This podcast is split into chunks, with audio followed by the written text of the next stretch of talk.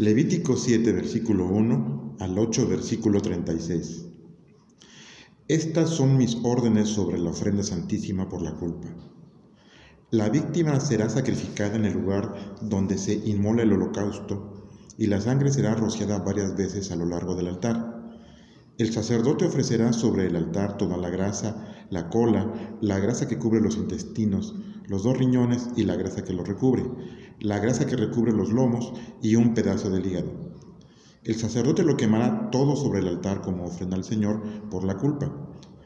Todo varón de entre los sacerdotes podrá comer la víctima y deberá hacerlo en un lugar limpio porque es su sacrificio santísimo.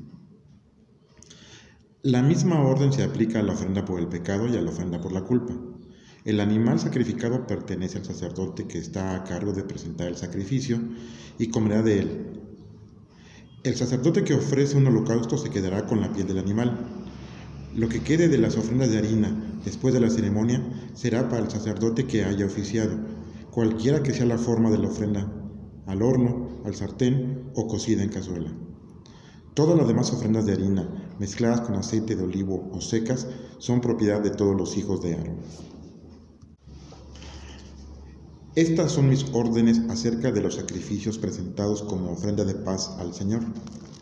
Si, es una ofrenda de acción de gracias, se deberá presentar junto con el sacrificio panes sin levadura amasados con aceite, hojaldres sin levadura untadas con aceite de oliva y panes amasados con aceite de oliva.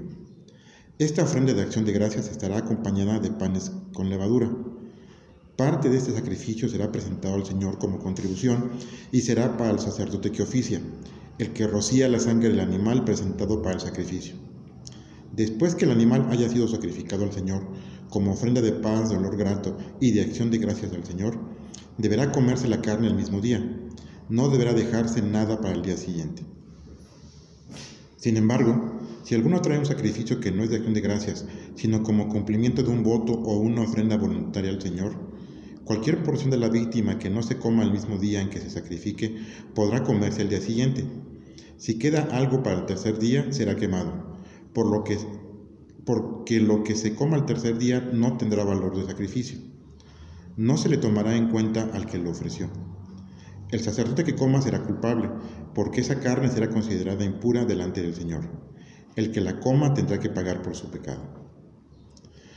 Toda carne que tenga contacto con algo ritualmente impuro será quemada, pues no se podrá comer. En cuanto a la carne no contaminada, solo podrá comerla una persona que esté ritualmente limpia. Si un sacerdote está ritualmente impuro y come una porción de la ofrenda de acción de gracias, será separado de su pueblo porque ha profanado lo que es santo. Cualquiera que toque algo que esté ritualmente impuro sea de hombre o de bestia, y luego coma del sacrificio de paz, será separado de su pueblo por haber contaminado lo que es sagrado. Entonces el Señor le dijo a Moisés que le dijera a los israelitas, no coman grasa jamás, sean de bueyes, ovejas o cabras. La grasa de un animal que muere enfermo o que es atacado y muerto por animales salvajes se puede usar para otros propósitos, pero no se comerá. Cualquiera que coma grasa de una ofrenda quemada al Señor será expulsado de su pueblo. Sin importar dónde ustedes vivan, no podrán comer sangre ni grasa de aves ni de ningún animal. Cualquiera que lo haga será expulsado de su pueblo. Y el Señor le dijo a Moisés que le dijera a los israelitas, cualquiera que traiga una ofrenda de acción de gracias al Señor, deberá traerla personalmente. Traerá como ofrenda la grasa y el pecho, lo cual será mecido delante del altar. Luego el sacerdote quemará la grasa sobre el altar. El pecho pertenecerá a Aarón y a sus hijos. El muslo derecho se dará como contribución para el sacerdote que oficia, porque he destinado el pecho y el muslo como donación del pueblo de Israel para los hijos de Aarón. A Aarón y a sus hijos debe dársele siempre esta porción de los sacrificios. De las ofrendas que se quemen en honor al Señor, esta es la porción que les corresponde a Aarón y a sus hijos Así ha sido desde el día que Moisés consagró como sacerdotes del Señor a Aarón y a sus hijos. El día que Dios los ungió, ordenó que el pueblo de Israel les diera estas porciones. Es lo que les corresponde para siempre, a través de todas las generaciones.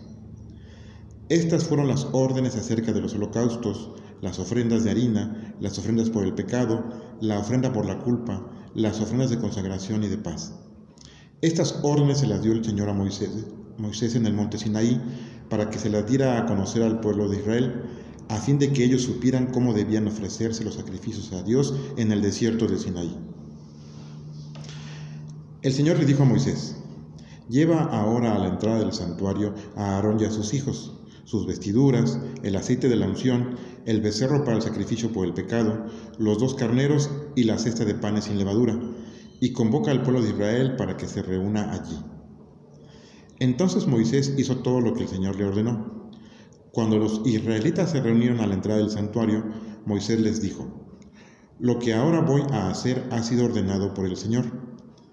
Enseguida tomó a Aarón y a sus hijos, los purificó con agua y le puso a Aarón la túnica, el cinto, el manto y el efod con su cinto.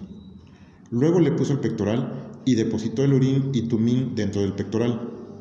Luego colocó la mitra en la cabeza de Aarón y sobre la mitra puso la lámina de oro, la diadema santa, tal como Dios se lo había ordenado. Luego Moisés tomó el aceite de la unción y lo roció sobre el santuario y sobre cada uno de sus elementos para santificarlos. Cuando llegó al altar lo roció siete veces y roció también los utensilios del altar, el lavamanos y su base, y lo santificó. Después derramó el aceite de la unción sobre la cabeza de Aarón, consagrándolo así para el servicio. Enseguida Moisés vistió a los hijos de Aarón con las túnicas, los cinturones y las mitras, de acuerdo con lo ordenado por el Señor. Después tomó el becerro para la ofrenda por el pecado. Aarón y sus hijos pusieron las manos sobre la cabeza del animal mientras Moisés lo degollaba. Con el dedo tomó sangre y la untó sobre los cuernos del altar y sobre el altar mismo para santificarlo y derramó el resto de la sangre al pie del altar. De esta manera santificó el altar, haciendo el rito del perdón de los pecados. Tomó toda la grasa que cubría los intestinos, la grasa que cubría el hígado, los dos riñones y la grasa que los cubría, y los quemó sobre el altar. El becerro, la piel y el excremento fueron quemados fuera del campamento, de acuerdo con lo que el Señor le había ordenado a Moisés. Después de esto presentó al Señor el carnero para el holocausto. Aarón y sus hijos pusieron las manos sobre la cabeza del animal, y Moisés lo mató y roció la sangre alrededor del altar. Enseguida descuartizó el carnero, quemó las partes, la cabeza y la grasa. A continuación, lavó los intestinos y las extremidades en agua y los quemó sobre el altar de modo que todo el carnero se consumió delante del Señor. Fue una ofrenda quemada de muy grato olor al Señor, por cuanto Moisés había seguido en forma estricta las órdenes que él le había dado. A continuación, a continuación Moisés ofreció el otro carnero, el carnero de la consagración. Aarón y sus hijos pusieron sus manos sobre la cabeza del animal y luego Moisés lo mató. Tomó sangre y puso un poco en la oreja derecha, en el pulgar derecho de la mano y del pie derecho de Aarón. Luego puso sangre en el óvulo de la oreja derecha y en el pulgar de la mano derecha y el dedo gordo del pie derecho de los hijos de Aarón. El resto de la sangre lo roció a todo lo largo y ancho del altar. Luego tomó la grasa, la cola, la grasa que cubre los intestinos y el hígado, los dos riñones con su grasa y el muslo derecho, y tomó del canastillo un pan sin levadura, una torta amasada con aceite y una hojaldre, y puso todo esto sobre la grasa y el muslo derecho. Todo fue puesto en las manos de Aarón y de sus hijos para que lo ofrecieran al Señor, meciéndolo delante del altar. Moisés entonces lo recibió de la mano de ellos y los quemó sobre el altar, junto con el holocausto ofrecido al Señor, que se sintió complacido con esta ofrenda. Fue un sacrificio por la ordenación, una ofrenda de grato olor al Señor. A continuación, Moisés tomó el pecho, lo meció y se lo presentó al Señor delante del altar. Esta era la porción del carnero de la consagración que correspondía a Moisés, de acuerdo con las instrucciones que el Señor le había dado. Acto seguido, tomó el aceite de la unción y un poco de sangre de la que había rociado sobre el altar, y lo roció sobre Aarón y sus vestiduras, y sobre los hijos de Aarón y sus vestiduras, consagrando así para el servicio del Señor a Aarón, sus hijos y las vestiduras sacerdotales. Entonces Moisés le dijo a Aarón y a sus hijos, Cuezan la carne a la entrada del santuario y cómansela con el pan que está en la cesta de la consagración, tal como lo he mandado lo que quede de la carne y el pan será quemado. Después les dijo que no salieran de la entrada del santuario durante siete días, porque necesitaban siete días para completar la consagración. Y Moisés les dijo nuevamente que todo lo que había hecho ese día había sido ordenado por el Señor, para que sus pecados les fueran perdonados. Luego reiteró a Aarón y a sus hijos que debían permanecer a la entrada del santuario día y noche durante siete días. Les repitió, si dejan su lugar, morirán, pues es lo que el Señor ha dicho. De esta manera cumplieron Aarón y sus hijos todo lo que el Señor le había ordenado a Moisés. Salmo 24, versículos 7 al 10. Ábranse puertas antiguas y den paso al Rey de la Gloria. ¿Quién es este Rey de la Gloria? El Señor, fuerte y poderoso, invencible en la batalla. Sí, ábranse de par en par las puertas y den paso al Rey de Gloria. ¿Quién es este Rey de la Gloria? Es el Señor Todopoderoso. Él es el Rey de la Gloria. Proverbios 9, versículos 10 al 12. Lo primero que hay que hacer para adquirir sabiduría es honrar al Señor. Conocer al Santo es tener inteligencia. La sabiduría aumentará tus días y añadirá años a tu vida. Si eres sabio, tu recompensa será la sabiduría. Si eres desvergonzado, tú serás el único que sufre. Marcos 1, versículos 1 al 20. Este es el principio de la buena noticia de Jesús el Mesías, el Hijo de Dios. En el libro que escribió el profeta Isaías dice, Mira, voy a enviar un mensajero delante de ti, a prepararte el camino. Voz de uno que clama en el desierto. Preparen el camino del Señor, háganle caminos derechos. Así fue como se presentó Juan en el desierto, predicando que debían arrepentirse y bautizarse para obtener el perdón de los pecados. Desde Jerusalén y de toda la provincia de Judea acudía la gente a Juan. Cuando alguien confesaba sus pecados, Juan lo bautizaba en el río Jordán. Juan usaba un vestido de pelo de camello ceñido con cinta de cuero y se alimentaba con langostas del desierto y miel silvestre. Predicaba de esta manera. Pronto vendrá alguien más poderoso que yo y ni siquiera soy digno de agacharme ante Él para desatar la correa de sus sandalias. Yo los bautizo con agua, pero Él los bautizará con el Espíritu Santo. En esos días Jesús llegó de Nazaret de Galilea y Juan lo bautizó en el río Jordán. En el instante en que Jesús salía del agua, vio los cielos abiertos y al Espíritu Santo que descendía sobre él en forma de paloma. Se escuchó entonces una voz del cielo que decía, Tú eres mi Hijo amado, en ti me complazco.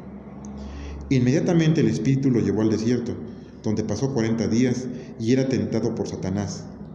Estaba entre las fieras y los ángeles lo servían. Después de que el rey Herodes mandó a arrestar a Juan, Jesús se fue a Galilea a predicar las buenas nuevas de Dios. Llegó por fin la hora, anunciaba.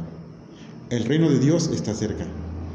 Arrepiéntanse y crean las buenas noticias. Al pasar por la orilla del mar de Galilea, Jesús vio a Simón y a su hermano Andrés que echaban las redes en el lago, pues eran pescadores. Vengan y síganme, les dijo Jesús, y los convertiré en pescadores de hombres. De inmediato abandonaron las redes y lo siguieron. Un poco más adelante vio a Jacobo y Juan, hijos de Zebedeo, que remendaban las redes en una barca. Los llamó también y ellos dejaron a Zebedeo en la barca con los empleados y se fueron con Jesús.